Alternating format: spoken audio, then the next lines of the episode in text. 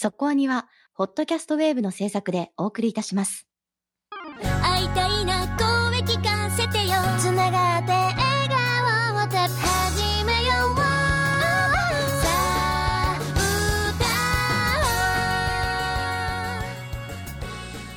ディープじゃなくそこそこアニメを語るラジオそこアニそこに劇場作品が続き久しぶりのテレビシリーズの特集となるんですけれども今週は。はい。私一押しの作品を。ああそうですね。はい。先週私ちょっとこう何の特集にするかって悩んでた時に今期ね結構難しいんですよアニメシリーズはそうですね。なんか面白いけど語れるかなとか。うん。2期だしねとかそういうのもあって。じゃあ何選ぶってなった時にうーんどれにしようっていうところであと番組のカラーってあるじゃないですか。うちのそこアニのカラー的にこれ押すみたいなところが。あと実はこれは特集したいけど全然見てないんで ちょっと時間かかるよね みたいなのとか。そういう作まあ一応ね今のところその作品はこう後でやる予定で準備をしてはいますけれども。はい。はい。まあだからそういう作品もあったりとかこうなかなかね決め手にかけるみたいな作品の中で私は1話も見ていなかったんだけれども。えーちょっとその先々週ぐらいかな。じゃあ見るよって言って、え1話を見てあこれいけるじゃんってなった作品が今日の特集となりましたが、えー来週もこのような状況下なって、えー劇場作品やります。あ楽しみですね、はい。ちょうどですね、えーこの今週と言っていいのかな？8月27日から公開された「はい。岬の迷いが」というね多分アニメ最近見に行ってる方は CM を見たことがあるんじゃないかと思いますけれども。気になるよねちょっとね。気になりましたね。家族じゃない人たちなんですよね。そう、まあ、まさに今必要なうん、内容かな。吉田玲子さんなんですよね脚本がねっていう部分もあるので多分しっかりとした内容なんじゃないのかなとは思うので、えーしかも見た人の評価も非常に高いという話も聞いておりますのでこれはまあね急だけどね来週特集しようかなということになりました。はい。まだ誰も見てないんだけどねスタッフはね。はい。ということでいきましょう。今日の特集は？過激少女特集ですノックして新しい扉大丈夫やってみたら素敵でしょそこアニ過激少女。大正時代に創設され、未婚の女性だけで作り上げる美しく華やかな舞台で世代を超えて人々の心を魅了する高歌歌劇団。その人材を育成する高歌歌劇音楽学校に高い倍率をくぐり抜け入学してきた第100期生たち。天真爛漫、178センチの長身を持つ渡辺サラサ。すべてに無関心な元国民的アイドル、奈良田愛など、何もかもがバラバラな彼女たちの希望と葛藤に満ちた音楽学校生活が今、幕を開ける。原作は佐伯久美子による漫画、ジャンプ会にて2012年6月号から2014年11月号まで連載。その後、同誌の休刊に伴いタイトルを改編してメロディーにて2015年4月より連載中。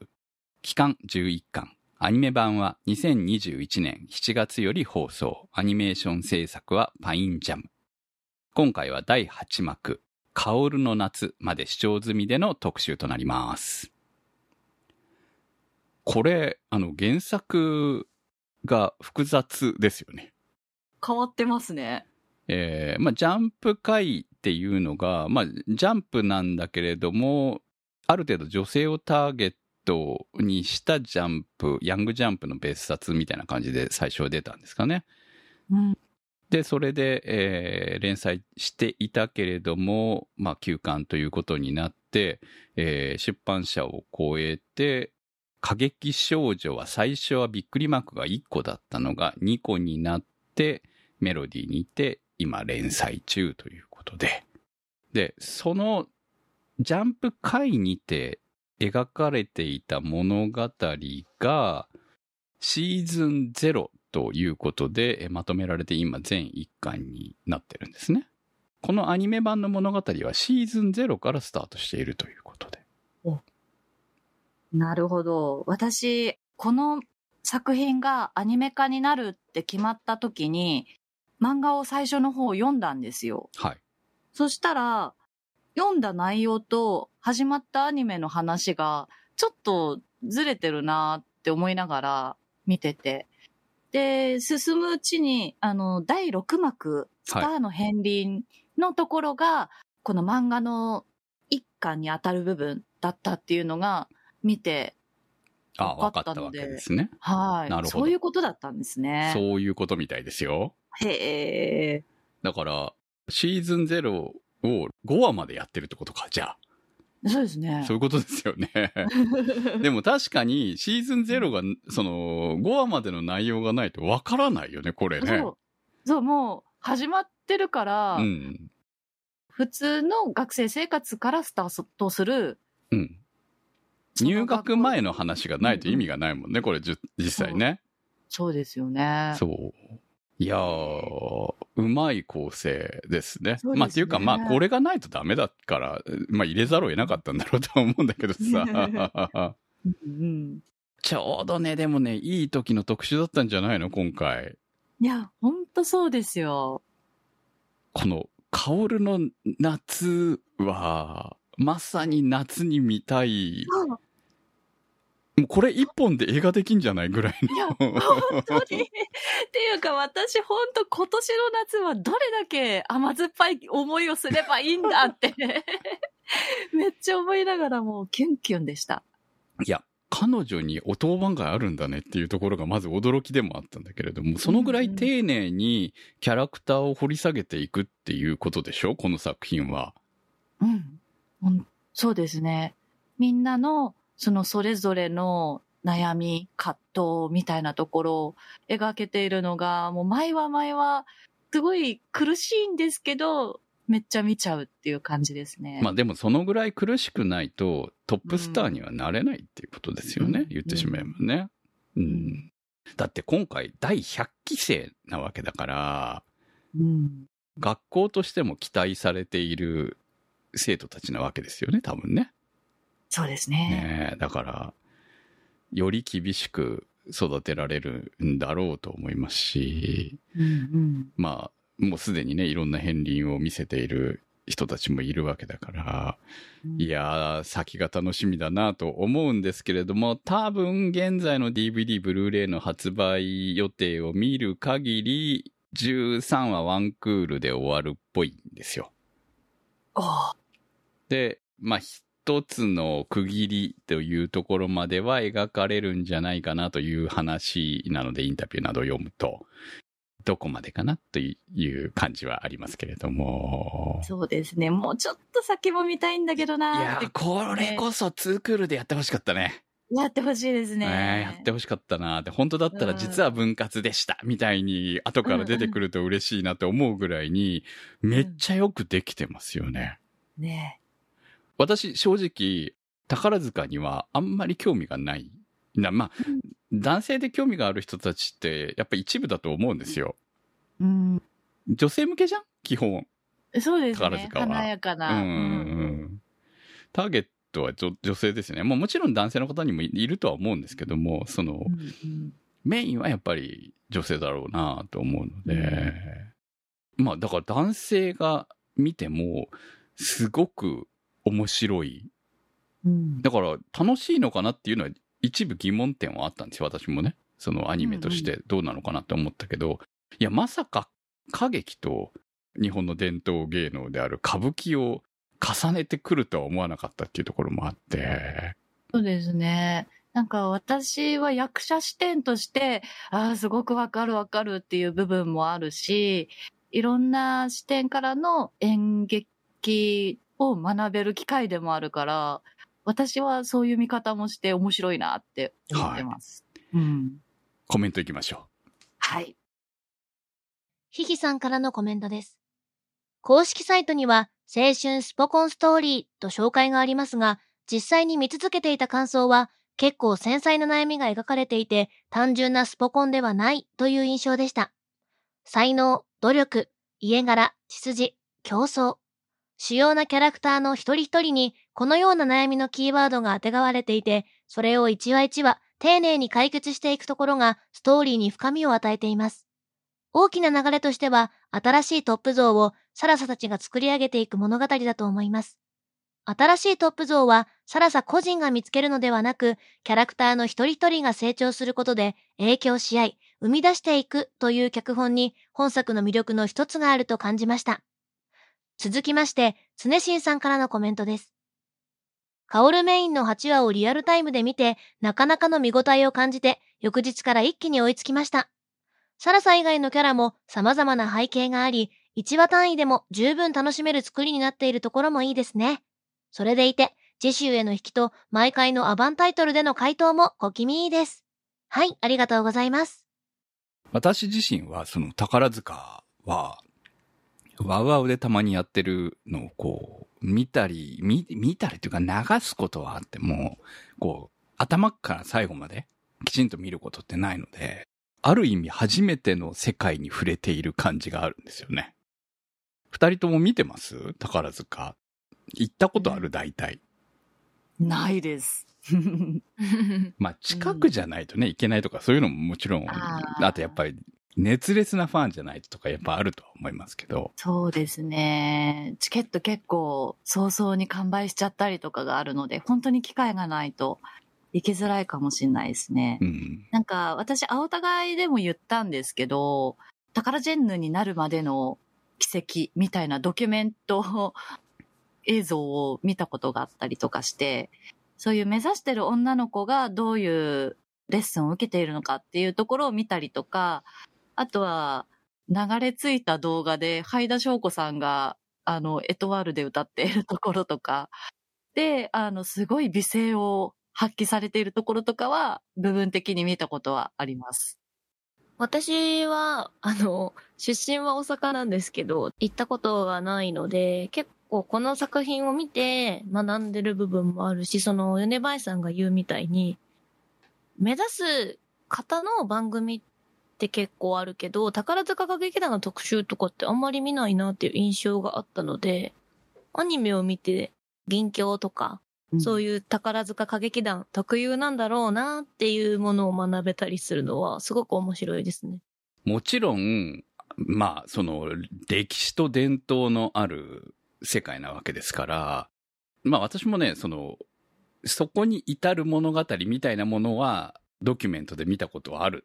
だから、すごい厳しい世界なんだろうなっていうのはわかるんですけれども、そういう意味で、あえてジャンプで最初の連載が始まったっていうのは、まあわからないでもないかなっていう部分ではありますよね。スポコンもの？正しいよね、確かにね。確かに新しいスポコンものかも。でもやっぱりさ、女のその舞台にしているだけあって、そのうん男性にはない部分っていうのを、うまく描いているなっていうのかな。我々にはやっぱり理解できない部分っていうのがね、うんあるよねっていう。その、結構宝塚のイメージはやっぱり厳しいけど綺麗っていうイメージがありますけど、この作品は結構そこをあけすけなく描いている気はしてて、ただ綺麗っていうよりは、すごくこう、人間関係の、ま、女の子特有の悩みだったりとか、関係性とかもきちんと描かれているので、ここは見どころかなと思いますね。まあそこがポイントなんでしょうね、やっぱりね、物語としてはね。かっこいいところだけ見せたら、それはもう表舞台しかないわけじゃない。表舞台じゃないところを描くからいいんですよね。うん。物語になるっていう。そうですね。アニメ作品としてその年頃特有の女の子たちを描くみたいなところは面白いなって思います。うん。これ、ぶドラマとかでももちろんできそうなんですけど、やっぱアニメが一番相性がいいなってすごく感じる部分はあって、うん。この絶妙にやっぱキャスティングとかでも感じますけど、うん。このサラッサのキャラクターって基本的にこうアニメとかだとやっぱもうちょっと背が小さいキャラクターが多いなって思ったんですよ、最初イメージで。うん。から、なんかそう思うとそういう、ちぐはぐじゃないですけど、リアルでやるってなると、この役者さんを探すっていうのはすごく大変だとは思うので、アニメーションでやることによって、そこにこう、違和感が全然なくて、こういうキャラクターが存在するんだっていうところで、じゃあ、このキャラクターたちが、まあ、宝塚歌劇団っていうか、こういう歌劇の世界でどういう風にトップを目指していくのかっていうのが新しくて面白いなと思いましたね。まあ歴史があるものですからね。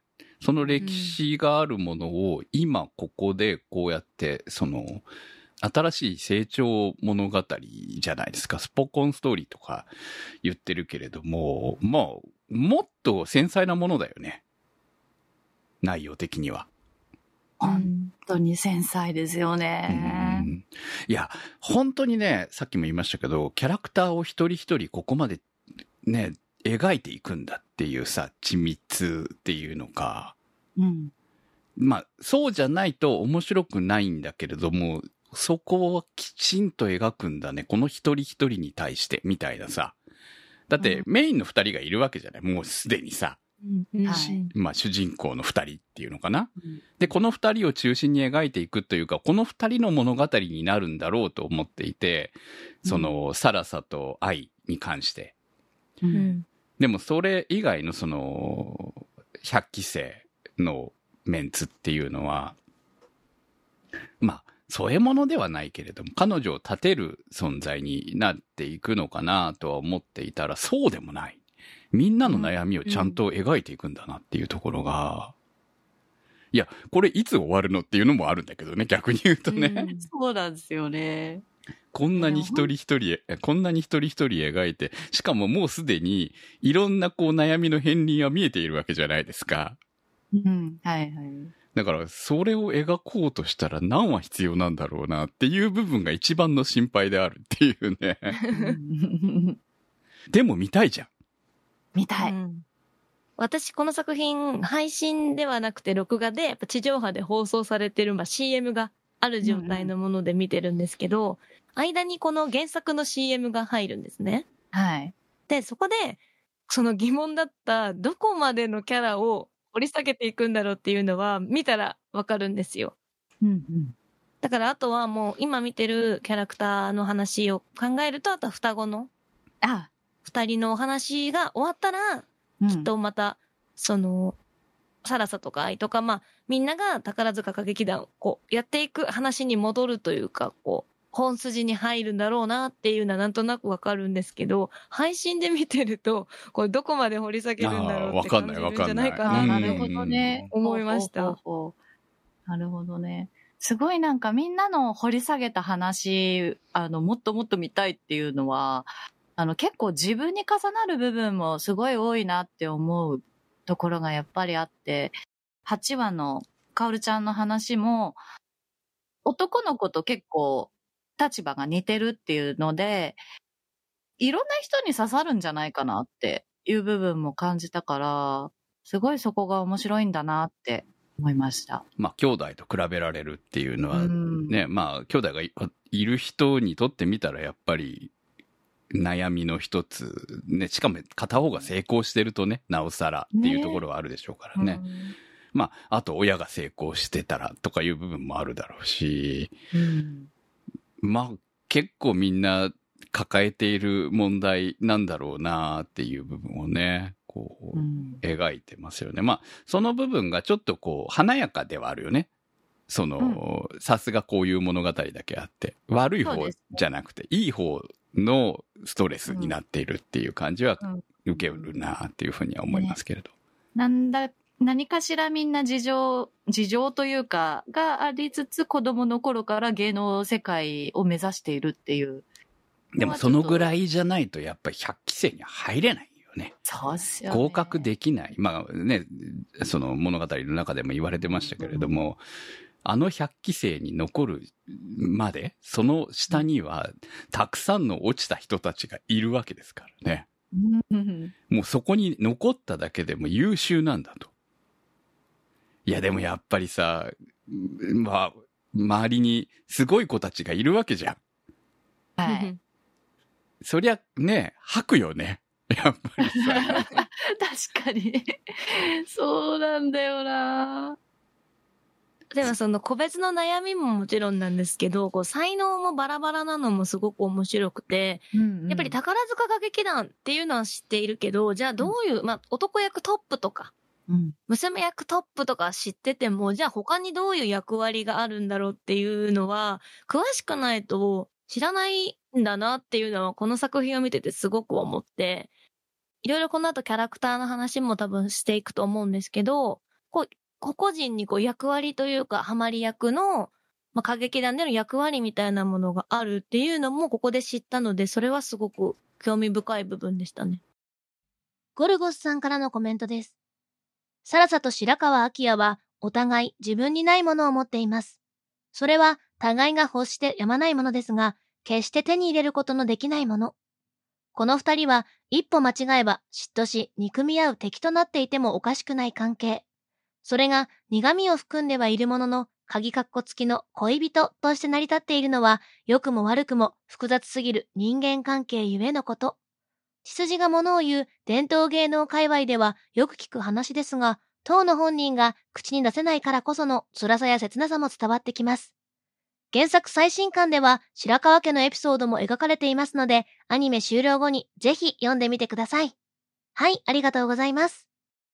物語的には、これはそのサラサと愛の話だと、まあ見ている私たちは思っていたわけですけれども、ここまで各個人を掘り下げていってると、サラサと愛、まあ最終的にはサラサと愛の話になるんだろうというのは分かっているんだけれども、そして、えー、サラサがまあ天才なんだなっていうのと、天才っていうのが、まあ結局彼女がその歌舞伎の世界にに近くいたからこそ、その、モノマネがめっちゃうまいっていうの。一つ見ただけで、その能力をこ完コピできる能力を持ってるわけじゃないですか。スーパーな。うんうん。だから、いい部分もあるけれども、歌劇ではそれじゃダメなんだっていうところをまさに怒られるシーンがあるわけだよね、結局ね。だから彼女の力を活かせる場所、活かせない場所っていうのがちゃんとあるんだなっていうところも含めて、よく描いてあるなと。でも誰でもできるわけではないから、あれは活かし方次第でちゃんとトップになれるわけでしょ？まあどうせトップになる話だと思うんだよ、これはね。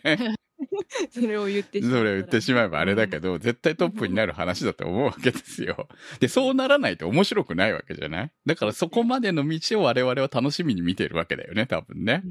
うんいやーなんか難しいなーってすごい思うのが、無意識的にその完コピをしてしまうのか、意識してできてしまうのかっていうところでも、やっぱ、サラさんの今後の技術を磨くのに関わってくるから、辛い思いをしそうだなってすごい。まあ、最初は無意識でしょうね。だから子供の頃からやって、やれる。だからあの能力は本当はみんな欲しい能力だと思う。歌舞伎だったら特にそうだろうと思うし。でも、それができるからこその、その、ひ逆に自分らしさを出せないっていう部分が、参考があればいいけれど、みたいなところにね。なるんだろうとは思うけれども、でもオスカルのセリフをやっていた時は、あれだけみんなを虜にしていたわけなので、だからないわけではないんだよね。花はすごく。そう、コピーですら花があるわけだからさ。うんこの、こう、歌舞伎の会の話を見て、宝塚歌劇団も、もちろん、いろいろな役割があるんだなと思って見ていたんですけど、歌舞伎と宝塚歌劇団で求められる、この、そ、素質というか、スキルだね。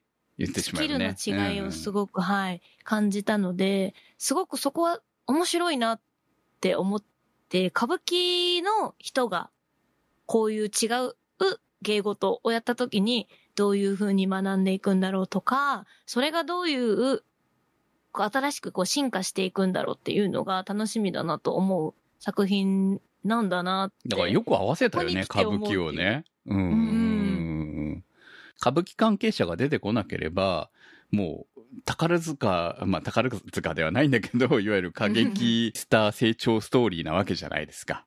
すごくうまいなと思うのが、サラサっていうこの歌劇団に歌舞伎を組み合わせた時に違和感がないのが、こう歌舞伎ってやっぱりスケロクを目指すってなると男じゃないといけなくて、だからサラサは女だったからここに来たっていうその流れ？そう、そう違和。感がないなっていうのそうが面なんですよ白いなって。ね。うん彼女は結局、女だから歌舞伎役者にはなれなかったんですよね、結局ね。ううんん。これも伝統芸能だからゆえ、まあ、いわゆる男が歌劇団には入れないのと一緒だよね。そうなんですよ。裏方にはできてもねそうそうそうそうおかしくないぐらいの、やっぱそその辺のこう男女の違いもう。うん。きちんとあって、ここを見つけた、この設定を見つけたのはすごいなと思いますね。よくできてますよね、だからね。うんそう。うんその対比になってんだよね、ちちゃんとね。そこがね。だって今だったらさ、その、それはおかしくないですかっていう部分もあると思うんですよ。男しか入れないの、女しか入れないの？なれないのっていう疑問点もあるかもしれないけど、これはでも伝統芸能なんだからって言えば、許される部分になっちゃうからね。うん。あそういう演目です？ね、そうそう、だからうん。歌劇団の中に男がいちゃダメなわけですよね、やっぱりね。うん。でもそれだったらミュージカルでいいわけじゃん。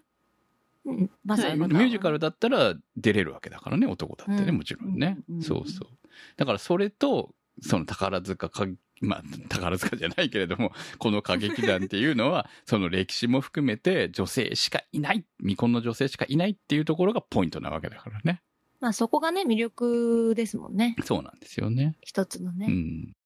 個人的には白川家はありそうな、その、ね、歌舞伎のおい、お家柄というのかっていう感じを受けるので、あの、いじめも含めてあるだろうなと思うんですよ。で、やっぱりね、歌舞伎の世界って結構やっぱ男の子を産むまでみたいな部分があるから、その妾の子とかそういうのだって普通にある話だったりとかするし、今更感もあるから、ああいういじめだって当然、あの中で強く生きなった結果、アキヤくんもあそこまで強くなったわけだよね。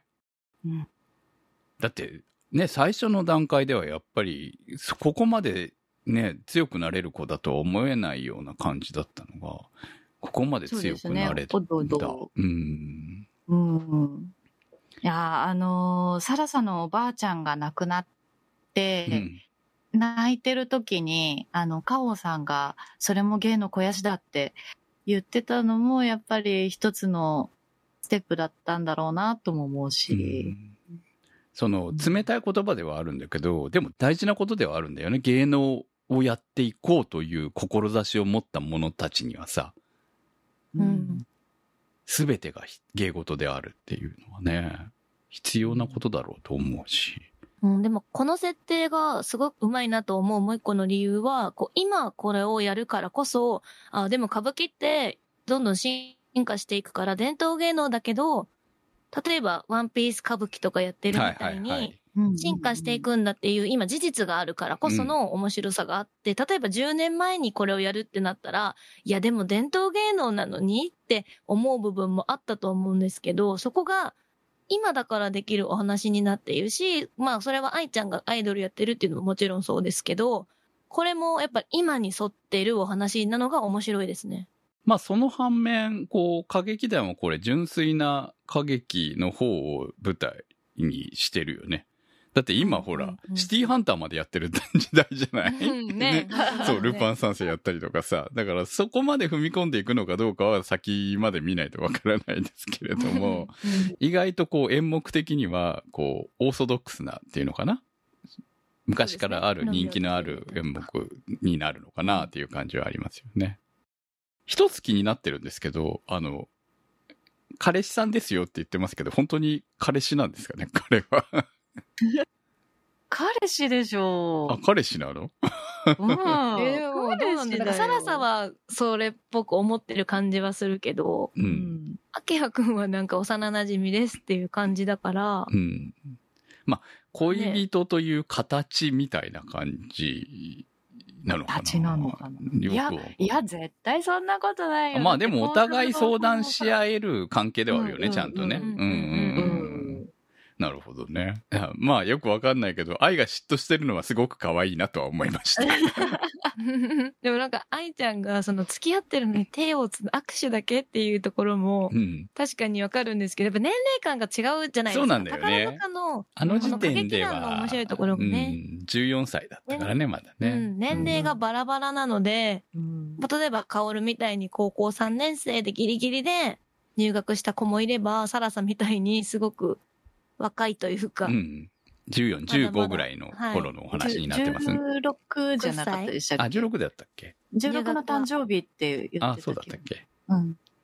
まあ、サラさんみたいに16歳で入る子もいて、そこのやっぱり思春期だからこその結構大きな差はあるなって、なんかこの恋愛っていう感覚で考えた時にすごく感じて面白かったです。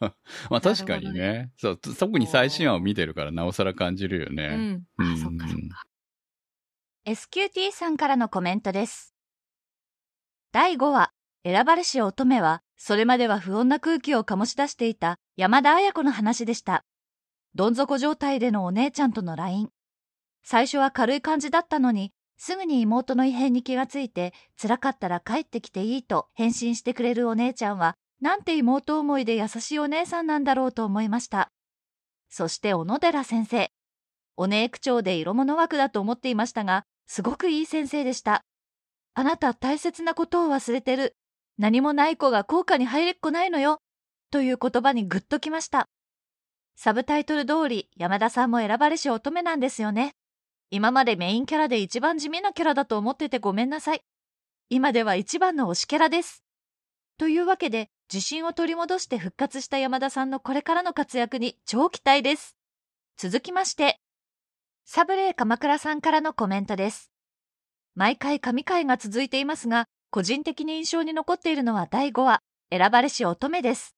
一応山田がメインの話ではありますが、声楽担当の野寺先生の魅力がこれでもかというほど描かれています。成績が最下位になって校歌をやめようとする山田を励ますシーンは涙なしでは見ることができません。僕はあなたにやめてほしくないという魂の叫びが心に響きます。そういえば山田の件で、小野寺先生と立花先生が言い争っていましたが、あれ、毎年のようにやってんだろうな。ありがとうございました。みんな大好き第5話。エトワールという役があるん。ですね。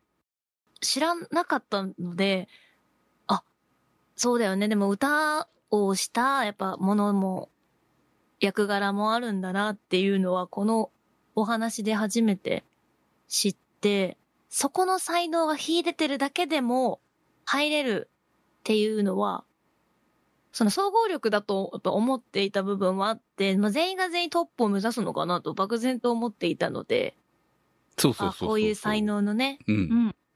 何部分で特化した人。うん、うんいるんだなってうん。初めて知りました。まあ、ね言ってしまえば、周りを固める人たちがいないと物語は作れないわけで、主人、みんな主人公です、なわけじゃないわけですよね、うん言ってしまえばね。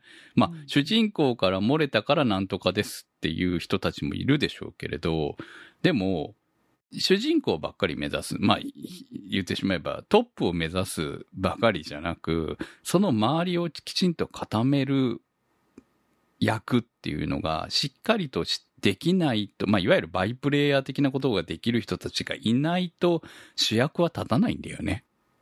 うん。まあ、それをその歌劇の中に当てはめていいのかよくわからないけれども、まあ物語として考えればっていうところだよね。うんで、その中で地味めだった山田綾子が歌というすごい能力を持っていたっていうのは、いや、なかなかこの回はね、奥深かったですね。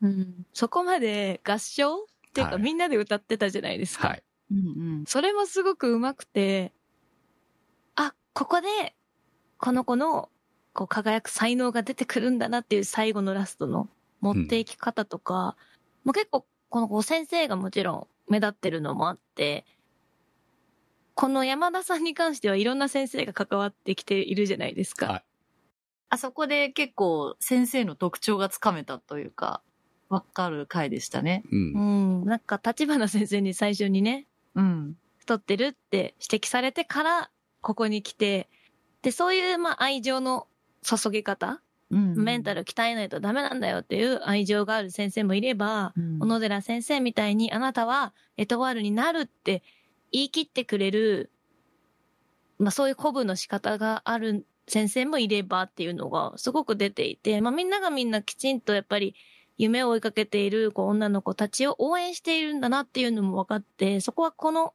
お話のすごく夢に溢れた部分で、悩みもあるんだけど、キラキラしてるなって思った部分でしたね。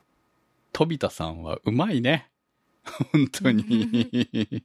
お優しいんです、声が。本当にね。あの、ちょっとね、釜っぽいと言っていいのかなですけど。うんいや、うまいですよね、本当に。ねああいうキャラクターだなっていうのがわかるじゃないの本当に。その優しさも含めてさ。うん。うん、ほんと先生の言い分もすっごいわかるんですよね。なんか、かおるちゃんじゃないけど、プロ意識としてどうなのあなたみたいなところも、突き詰めないといけない部分もあるし。うん。うんもちろん。でもね。そう。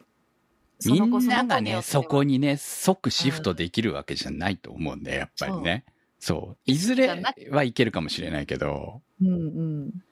もともとそういう感覚にない子だったら、やっぱり言ってあげないとわからないうし、ん。でも言い過ぎちゃうと、あ吐いちゃうし。う。ん。うん、でも、ね。なんだろう、体型のことって、うん。その、なるべく早く行った方が元に戻るのは早いじゃないですか、言ったら。うん。まあやっぱり10キロ太ってから10キロ落とすのと、5キロ太ってから5キロ落とすのと全然違うからこそ、まあ、まだ全然太ってないよねっていうタイミングで言ったのは、そんなに今から気をつければ治るから、あのタイミングで、先生の優しさでね、言ったんだと思うんですけど、まあ言い方ってあるじゃないって、小野寺先生が言ってたみたいに、うんうんまあその辺は不器用なところもあったりとかし、そこも人間味が出てて面白かったですね。ねあの教員たちの個性みたいなものもまた物語を広げる部分ではありますよね。え。うん。この先生たちが違う子たちにこう、やっぱり合う合わないがあるんですかね？どう影響していくやっぱりあるでしょうからね。その合う、うん相性はあると思いますし、うんうん楽しみだと思いますよ、本当先がね。う。うんチャイロー・ブラウンさんからのコメントです。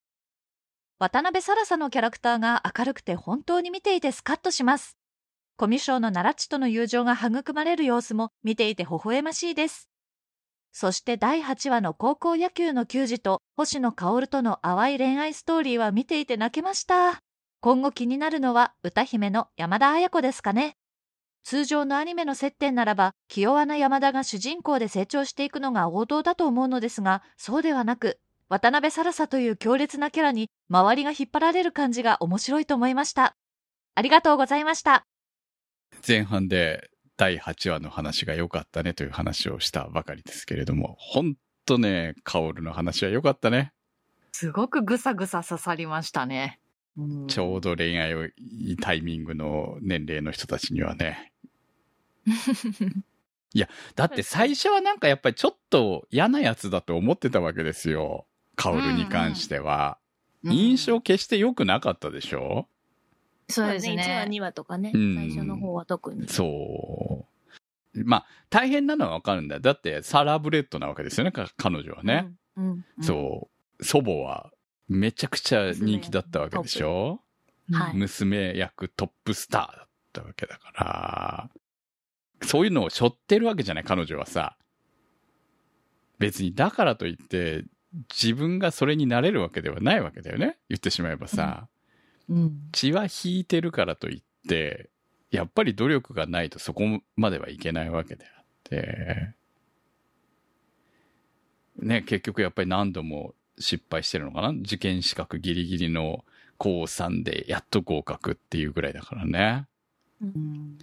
でももちろんその努力の結果がある以上、やっぱり他のメンバーに比べて、一番、なんていうの、プライドが高いキャラクターなのかなと。プロ意識もうん。強いですよね。うん、さっきの話じゃないけど、結構みんなよりも知識があるう分、ん。意識できてるっていうところが大きいのかなとも思うけど、かおるちゃんがレッスン通ってたところの友達、はい。あの、1年目で一発合格したっていう、あの子とかを見ると、ムーキーってなっちゃうし。ねそう、でも、カオルがさ、このうん高3で合格したっていうのえ。うんも、まあ、言ったらその方がいいよねって思う設定だなって思いはするんだけど、ここがすごく面白いなと思うところで、こう、カオルって、お母さんもおばあちゃんも娘役のトップなんだけど、カオルは男役を目指しているから、そういう意味では高校3年生で受かるっていうのは、大人になればなるほどやっぱり、そんなにこう低い声だったり、見た目が男っぽいわけではないから、そこでこうマッチして合格したのかなってちょっと思った部分もあって、すごいなって思えた、この設定というかタイミングも。うん。そうだね。男、だって本当だったら、あの、家族的には、娘役をやってほしいうん。だろうなっていうのは感じるじゃないですか。うんうんうん。そうですね。ちょっと期待しちゃうかうも。ん。でも、身長とね、を考えると、やはり男役なのかなっていう ところもあるし。この作品のいいところは、まあ、この話にもつながるように、ちゃんと男の子が、まあ、いわゆる恋愛対象として出てくるところがいいよね。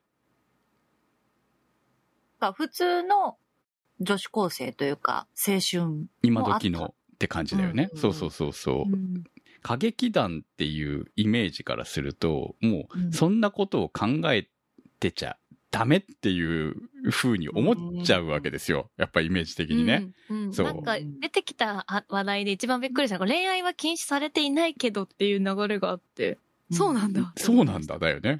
本当ね。恋愛禁止じゃねえのかっていう、彼、彼氏いてもいいのか？みたいなね。うん現実的にはそんなことしてる余裕はないぐらいに厳しいところなんでし、だと思うんだよ。うん。その時間的とかね、そんな恋人と遊んでる暇はないぐらいに、こう、忙しい、うん練習ばっかりの毎日だと思うので、だから、そんなにかまけてたらあっという間に落ちていくよってだけの話だと思うのね。うん。言ってないだけで。言ってないだけでね。うんそう。だとは思うんですけれども、サラさんみたいにね、普通に彼氏いますよとか言えちゃう子もいれば、まあこういうあう、ね、薫みたいに淡い恋愛があったけれども、えーまあそれを糧に先に進んでいくみたいなところもあるわけで。うん。この、やっぱりここ8話で出会ってなければ過去に、うん。カオルがこう入学するに当たるまでに、じゃあ行けたのかってなると、そこがわからない部分ではあるので、人間何がきっかけでこう入学を勝ち取るかっていうのが、わからないんだなって、このお話をそうだね。あれうん、薫がそのままあの恋愛に突き進んじゃったら、そこで、あの、あの根性が出なかった可能性はあるよね。普通の女子高生で普通の高校生の恋愛をして、そのまままた落ちて、オーディションはもうそこで年齢的に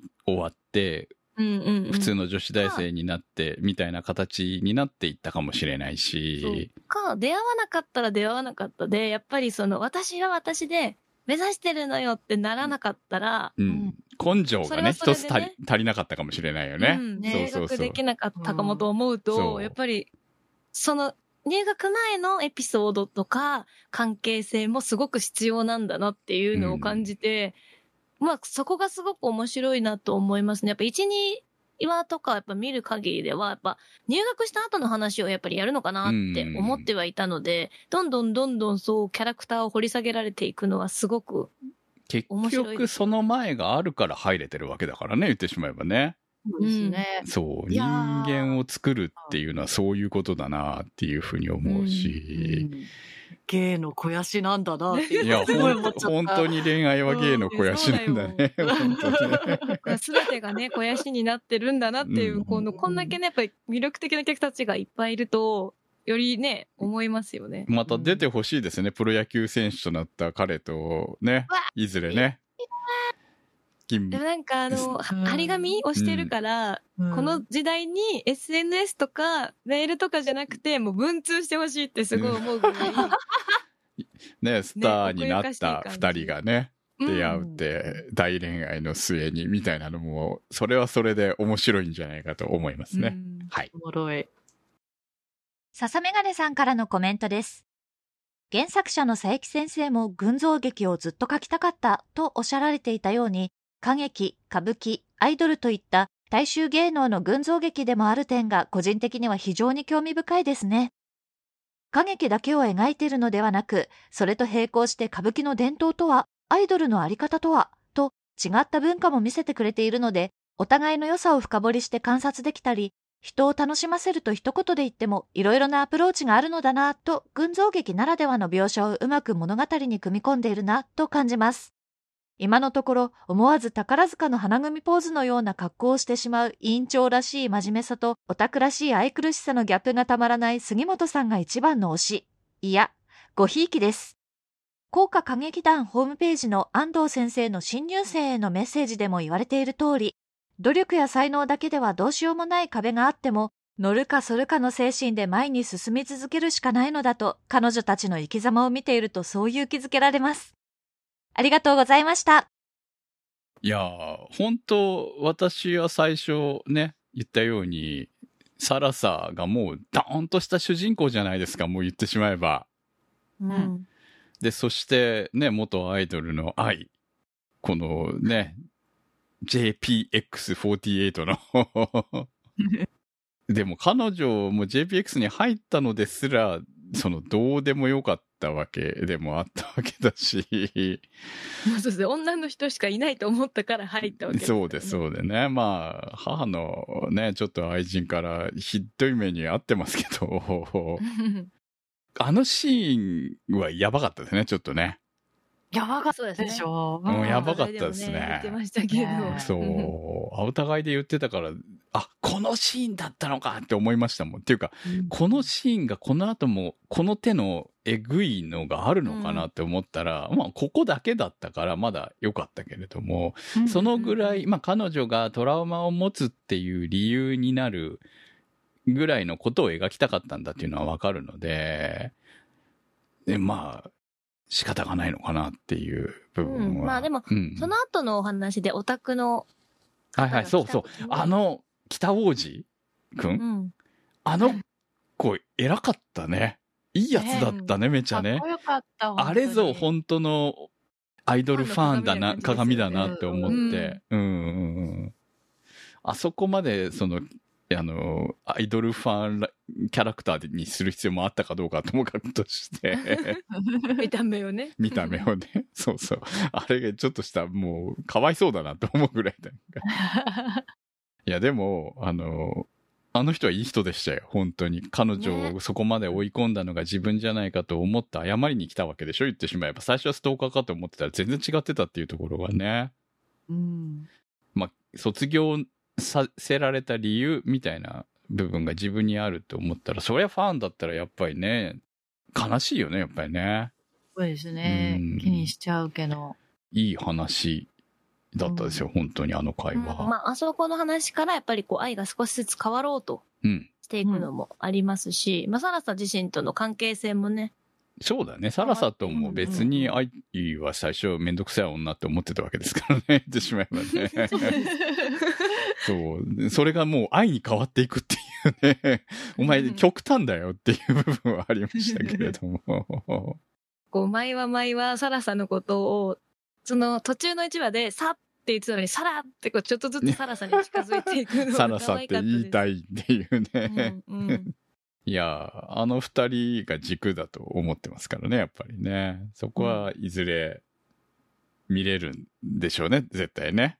うん。メインの二人でしょうから、あの二人がの絡みがいずれ出てくるんだと思いますけれど、まあそれは楽しみにしたい部分ではありますが、まあそれだけじゃなく、その本当に群像劇をね、描きたかったって言ってる通り、本当に群像劇になってるところが素晴らしいですよね。彼女二人の軸もしっかりしながらもっていうところが、やっぱりブレたら面白くなくなると思うので、その、そこはブレてないんだなっていうところと、いや、だってまたあの、百期生もね、面白そうですけど、それ以外の先輩たちもなんか一癖二癖あるのがゴロゴロいるわけじゃないですか。うん。あの花沢香菜ですよ、本当に。笑顔で怖いこと言うんだからって思っちゃいますよ、ね。いやー、めっちゃ、いや、ただの性格の悪さを感じるんだけれども、でもそのぐらいのところを乗り越え、実力はもうあるみたいだからね、ちゃんとね。うん。そう、だから、あの笑顔が、にが、ニコニコ顔がすごくやばい感じがするっていうところが。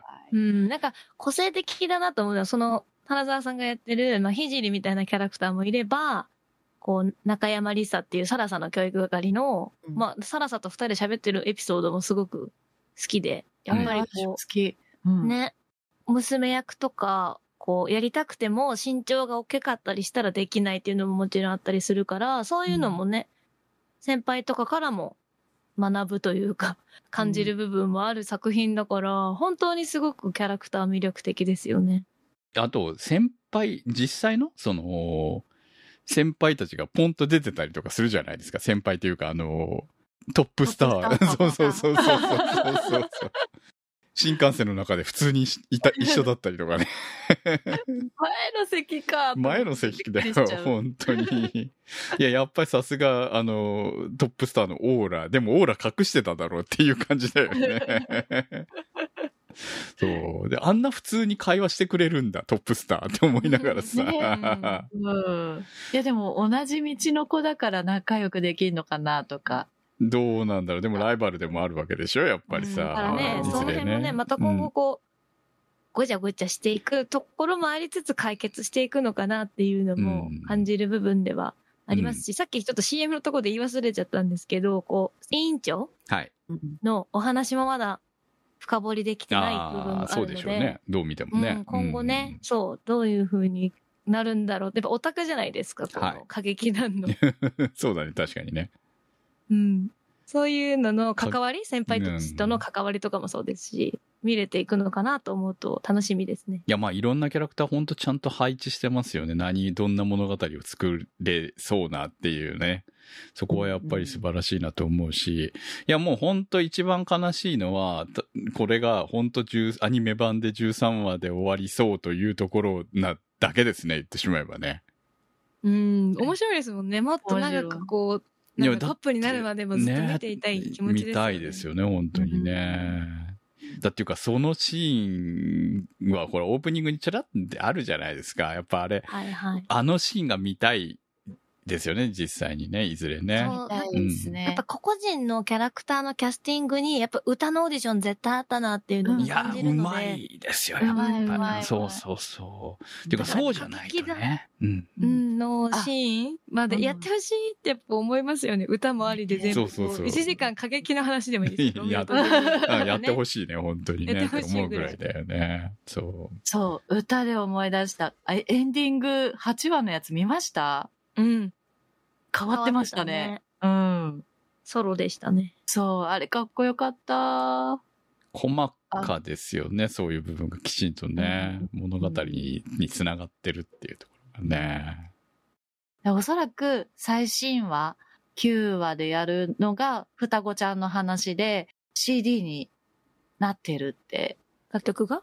あ、楽曲が、こう、うんうんあの、書かれてたから、またエンディング変わるんだろうなって思って、すごい楽しみ。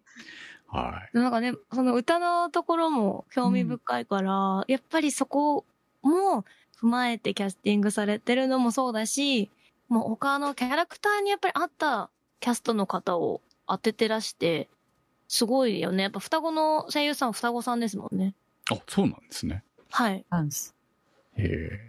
いやよく考えられてる役者陣だなっていうところは思うし、本当に楽しみですよね。まあ、まあ楽しみと言ってももうすぐ終わっちゃうわけなんで、あと1ヶ月もすれば。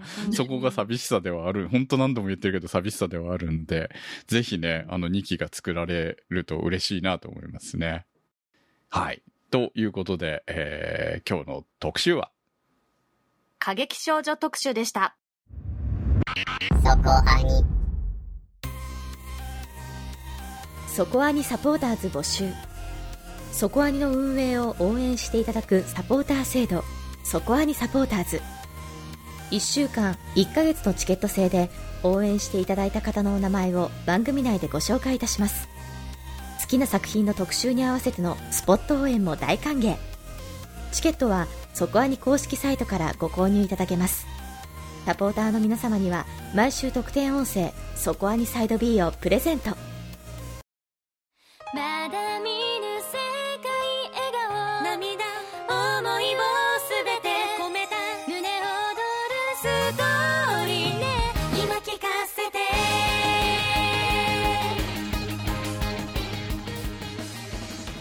お送りしてまいりました、そこアニです。普通おたいただいてます。猫きよしさんからいただきました。サイダーのように言葉が湧き上がる。そこはに700回を拝聴して、滑り込みで見てきました。夏にぴったりな作品で胸にキュンキュンしました。子供たちのレコードの持ち方、ああやって持って汚れるからって兄貴によく怒られましたよ。はい、ありがとうございます。はい。あの、レコードの持ち方、横じゃないといけないっていうね。はい、直接、直接触ったらダメなんですよ。本当に。えーもう終わったかな、ほとんど。っていう感じもありますけれども、本当名作なんで、配信とかに入ったらぜひ見てください。はい。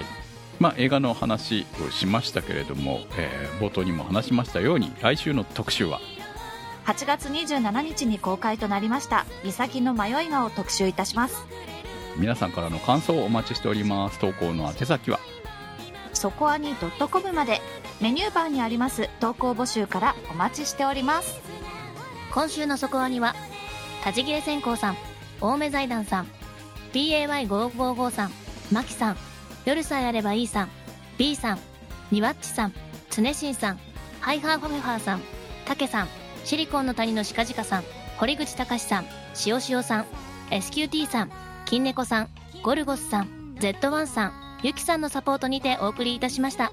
サポーターの皆様には毎週アフタートークそこアニサイド B をお届けいたします。今週もサポートありがとうございました。それではまた来週お会いいたしましょう。お相手は私、くむと。小宮明人米林明子でした